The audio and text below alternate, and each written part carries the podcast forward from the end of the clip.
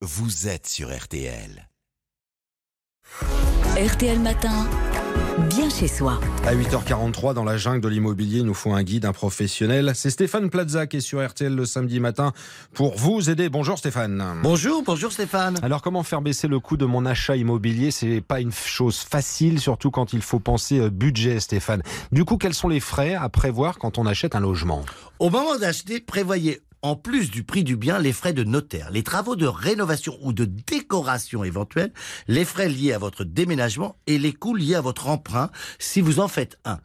Pensez à budgéter les charges que vous devrez régler lorsque vous habiterez votre appartement ou votre maison. Le coût d'entretien du bien, les impôts fonciers, mais aussi le budget lié à vos déplacements, domicile, travail, par exemple. On va reprendre tout ça dans l'ordre, Stéphane. On va commencer par le financement. Comment peut-on emprunter à moindre coût? Je vous conseillerais d'aller consulter plusieurs banques ou de faire appel à un courtier en prêt immobilier. Son rôle consiste justement à vous proposer le meilleur dispositif de financement possible en termes de taux, mais aussi de durée d'emprunt, de garantie et de frais. Ensuite, sachez qu'en fonction de votre situation personnelle, il existe le prêt à taux zéro. Ce sont des prêts qui permettent d'emprunter sans avoir à payer d'intérêt. Ces prêts sont souvent destinés aux personnes qui ont des revenus modestes. Alors, faut-il intégrer d'éventuels travaux à ce stade, Stéphane Et comment en faire baisser le budget? La réponse est oui. Il est important d'en parler lorsqu'on étudie son plan de financement, car toutes les banques ne fonctionnent pas de la même façon sur l'enveloppe des travaux à prévoir.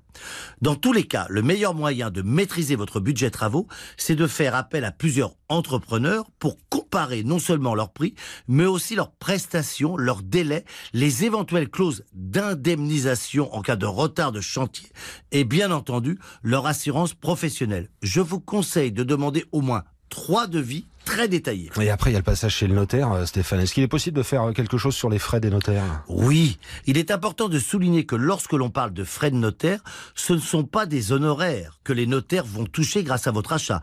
Ce sont en premier lieu des droits de mutation, c'est-à-dire un impôt.